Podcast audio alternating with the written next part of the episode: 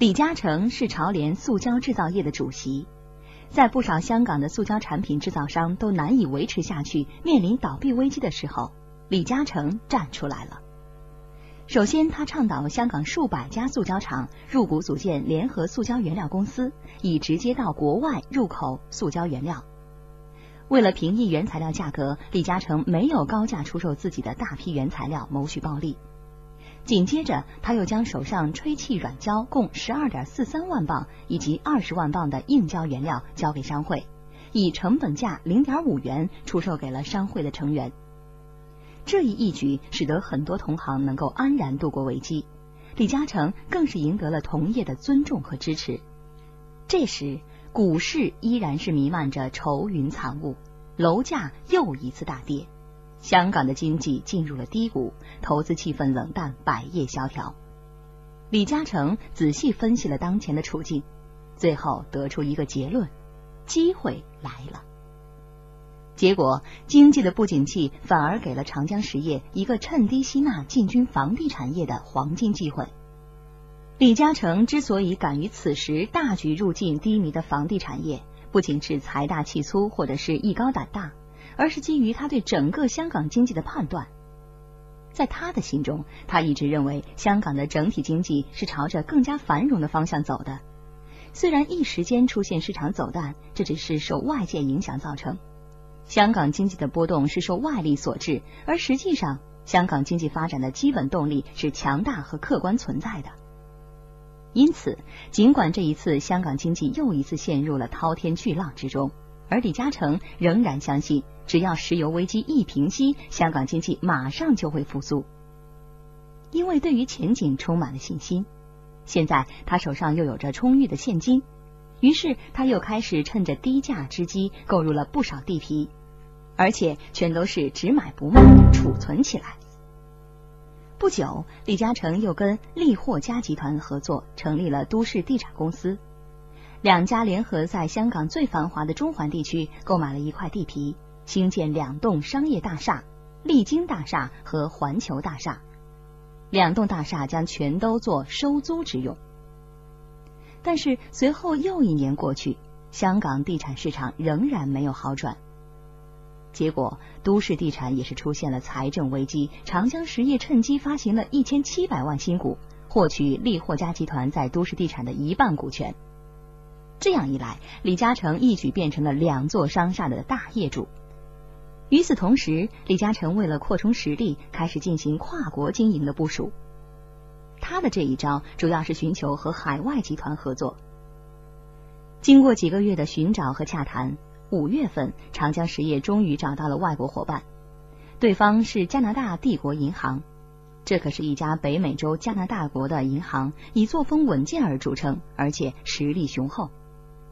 李嘉诚和他联手，以五千万港元资本各出资一半，在香港成立加拿大移东财务公司，专门为香港市民提供按揭服务。李嘉诚亲任董事长兼总经理。一个月之后，长江实业又进军国际股坛，得到了加拿大政府的批准，在温哥华股票市场上市，成为香港首家获准在加国上市的公司。第二年，香港地产持续低潮，没有起色。但是以李嘉诚为首的长江实业依然是踊跃的在买地。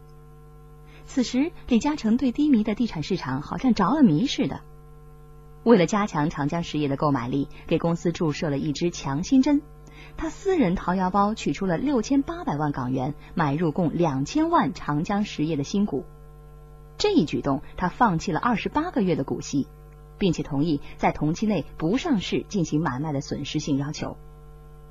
随后，李嘉诚又拿出了六千多万元资金，尽数买物业和地皮，又和加拿大帝国银行再度携手合作，用了八千五百万港元，向英资太古洋行的地产公司购入位于北角西湖、占地二十六万平方米的高级住宅地盘，兴建住宅和商业楼盘。李嘉诚全然不顾眼前楼市的低迷和无人问津的萧条之状，这样疯狂的来买地购楼，让很多关心他的好朋友们吓坏了。有人甚至多次劝他：“你千万不要蛮干呀！”但是李嘉诚笑了笑，仍然顾我。没过多久，李嘉诚又主动出击，长江实业再集资两千万港元，每股作价六点五元，再一次大把筹集资金用来购买物业。这个举动简直是一个疯子的行为。李嘉诚对香港长远经济发展前景看好的判断，是否能够经得起未来的事实的检验呢？这还是一个未知数。有人替李嘉诚估算了一下，如果他这一次在地产上失败，他不仅一夜之间变成一无所有，而且还要欠债几个亿。然而，进入一九七六年不久。地产低潮悄悄的过去，长江实业和加拿大帝国银行合作的西湖住宅计划，以每平方英尺三百港元左右的价钱全都出售，获利一点三亿港元。长江实业和加拿大帝国银行五五分账，一举获得六千五百万资金。李嘉诚赚取了这笔可观的现金之后，继续连环出击。在同一年，长江实业又发行五千五百万新股，集资一点一亿港元。另外，他还得到了美国大通银行的承诺，在李嘉诚需要的时候，大通银行同意向他提供两亿港元的贷款，清还期为四年。这样，长江实业可动用的资金达到三点一亿港元。有了充足的资金，他就能够轻轻松松继续在市场上驰骋。于是，李嘉诚开始实行他早就谋划好的收购外资机构的计划。他通过长江实业动用二点三亿港元，以每股十二点五港元的价钱买进拥有着美资集团希尔顿酒店和印尼的凯悦酒店股份的永高公司，开创了华资在香港吞并外资机构的先河。紧接着，长江实业又连同新鸿基集团、恒隆集团以及周大福公司等香港地产商。以一点二亿港元买进湾仔英美烟草公司的旧址约六点八万英尺的地皮，这可是一宗大买卖。四家公司竞标投中这个地之后，分别建成伊丽莎白大厦和洛克大厦，用每平方英尺约四百港元左右出售，赚得一亿港元。长江实业分得三千五百万港元。这一次，香港房地产从低迷到复兴，经历了三四年的时间。而李嘉诚的判断能力和耐心让人感到惊讶，从而最终他获得了较大的收获。经此一役，长江实业公司的纯利达到五千九百九十七万港元，非经营性收入达到了六百五十多万港元，收租所得的收入数字更是可观，达到两千一百九十二万港元。比上市前的租金收入增加了五十多倍，这不能不说是李嘉诚创造的一个商界奇迹啊！经过一连串的扩展，李嘉诚在香港的地产业内已经建立了一定的基础，但真正令他锋芒毕露的是收购香港中环地区旧邮政总局地段物业的争夺战。在香港中环地区是最为繁华的商业区。类似于纽约的华尔街、北京的王府井，是香港各跨国公司和商业中心的云集之地。这里寸土寸金，贵重的一般人可望而不可及。一九七六年夏秋之际，港府公务局宣布把中环地区的邮政总局旧址的地皮卖给香港地铁公司。这是一桩大买卖，总估价为二点四四亿港元。港府这一决定是为了在这块地下兴建香港中环以及金钟地区的地铁站，地铁站上面的地皮再由地产公司进投建楼房、发展物业，补贴新建地铁的经费。这个地段连同九龙湾的车厂地皮在内，港府需要地铁公司共支付六亿港元。这几块地皮可都是极具潜力的黄金地段。为了得到这几块诱人的肥肉，地铁公司和港府磋商过好几次，希望可以用一半股份以及一半现金来支付。但是港府为了拿到现款，要求地铁公司全都要用现金来购买。结果双方出现了分歧，而进入焦灼状态。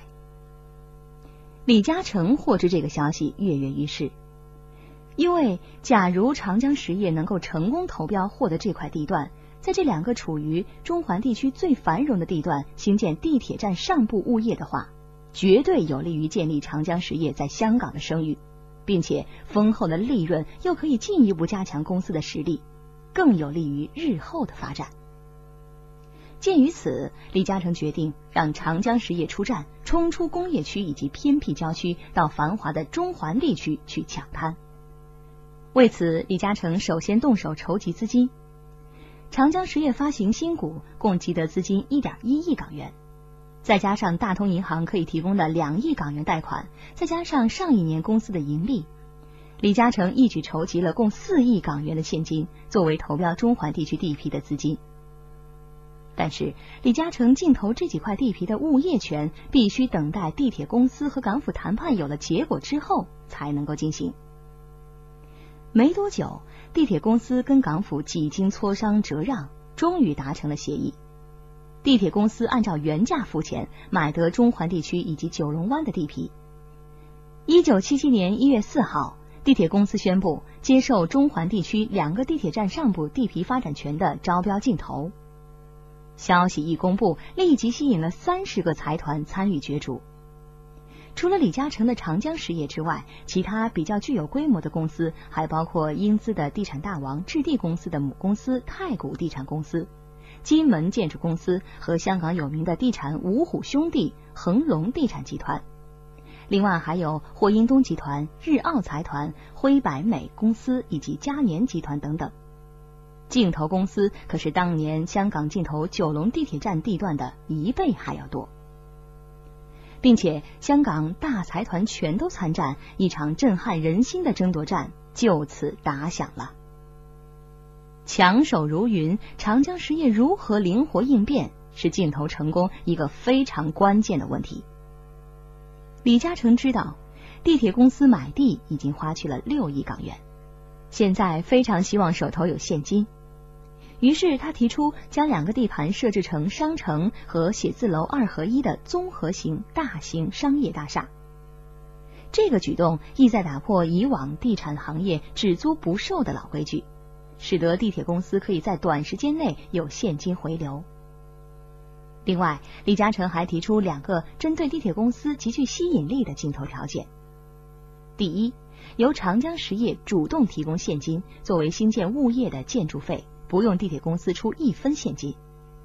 其次，长江实业同意把出售物业所得盈利跟地铁公司摊分，并且让地铁公司占百分之五十一的利润，长江实业只占百分之四十九。尽管李嘉诚向地铁公司提出的条件非常优厚，但是各大地产商跟财团竞争激烈，每个公司都有高招。在中环地皮还不知花落谁家的时候。突然传出素有“地产之王”之称的置地公司有望夺标。经过舆论和媒体的一渲染，行内行外几乎人人都一致认为，这次的投标只会是由置地公司胜出，其他公司只是又凑了一场热闹罢了。有的地产公司开始打起了退堂鼓，李嘉诚也诚惶诚恐，担心地铁公司会意向置地。终于到了投标结果公布那天。四月四号，地铁公司宣布，中环地区地铁站上部的发展权由长江实业夺得。消息一出，英资地产大王置地公司大倒热灶。在地产业这一块他一直称王称霸的地盘上，置地公司第一次栽倒在了中资公司手头上，这使得很多人始料不及。李嘉诚在众强手中夺标，并且击败了地产大王英资置地公司。在香港引起了一片轰动，很多媒体都把李嘉诚中标誉为是长江实业发展史上的里程碑，是华资地产的光辉。此话一点儿也不过分。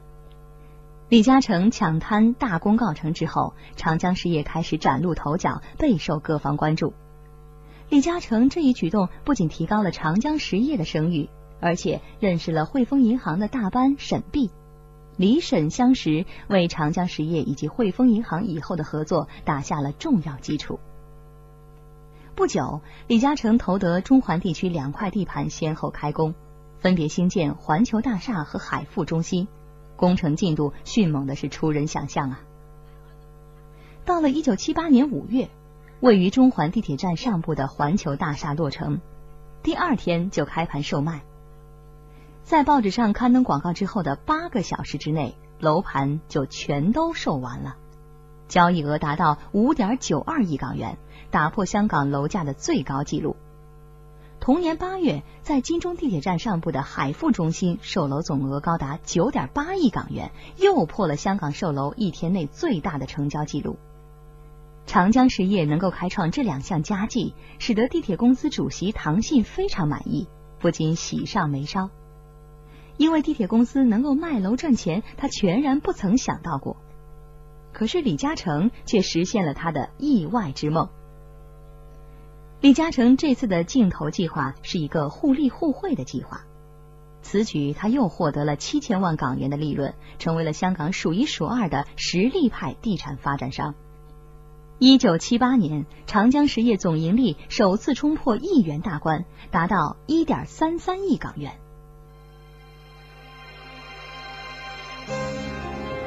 李氏家族风云三代，挑战无极人生。财富英雄父子联手创造惊世神话，请继续收听纪实文学《亚洲首富李嘉诚父子》，一个超级富豪家族的传奇。一九七八年九月底，李嘉诚受北京中央政府的邀请，作为港澳同胞国庆观礼团的成员，到北京参加国庆二十九周年庆典。这是自李嘉诚随父母离开故土到香港之后，第一次到祖国的首都北京。这时，大陆正在推行开放改革，各地各行各业虽然百废待兴，但是已经开始重新走上正轨。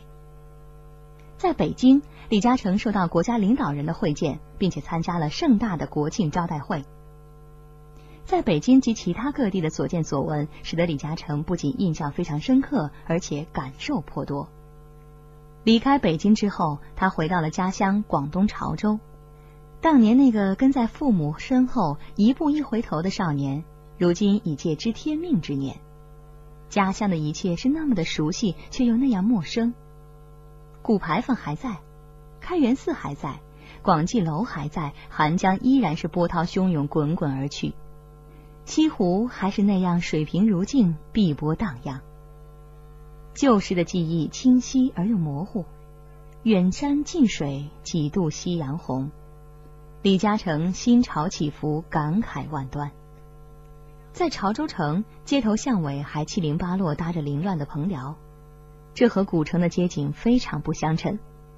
原来这些棚寮是十年动乱期间上山下乡迁往农村，文革后回到城里却失去家居的返城知青的住所。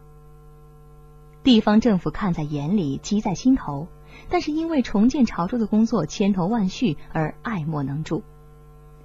李嘉诚走进棚寮，看到一家几代人全挤在里面，四壁萧然，他什么也没说，默默退了出来。返回香港之后，李嘉诚立即捐献来一笔巨款，和县政府商议建造二十栋楼高四层的住宅，一共二百七十个单位，每层单位面积平均有五百五十多平方英尺，作为解决彭寮知青住房难的问题。不久，潮州城内的西兴和开元路很快就建立起了一栋栋崭新的居民楼，街头巷尾的彭寮终于消失了。在年底，李嘉诚又从家乡来信中得知，老家有一大批住房困难户，几代同堂。他马上又提出捐建十四座群众公寓，使他们可以有栖身之所，解决他们的住房拥挤之苦。后来，他又应县政府的要求，分别在潮安县和潮州市各捐建了一座现代化的医院，耗资两千二百万港元。李嘉诚以拳拳赤子之心捐款捐物造福家乡，这些义举一下子在潮汕一带传为佳话。一九七九年夏天，十五岁的李泽钜和十三岁的李泽楷一块被父亲送往了美国，进入加州的蒙坡公园高级中学，继续他们的中学课程的学习。李嘉诚是在逆境中奋斗出来的。他深知优越的家庭条件并非全都是好事，富家子弟就好像是温室的花朵，根基不稳，经不起风吹。因此，尽管三十多岁才为人父，他却绝不放纵两个儿子。在力求给予儿子良好的教育的同时，他不忘对他们进行磨练，以使两个儿子能够自强自立。在百忙之中，李嘉诚常常带他们去看外面社会的艰辛，带他们坐电车，在路边报摊看小女孩一边卖报纸一边温习功课。小小年纪的两兄弟很懂事。有一次，李嘉诚的朋友送给他们一人一件坦克车大玩具。几天之后，他们却用花纸把玩具包好，送给了两个穷孩子。一次，香港刮台风，李嘉诚家门前的一株大树被刮倒，在锯断大树的过程中，两个菲律宾工人顶风冒雨，全身湿透了。李嘉诚见此情景，马上要儿子起床换上游泳裤去帮忙。小儿子李泽楷有些不愿意，李嘉诚就说。菲律宾工人因为家庭环境不好，背井离乡来工作。他们同样是人，地位和你一样。他们能冒雨工作，你们为什么不能冒雨去帮忙呢？结果，两个儿子马上下去帮忙抬树。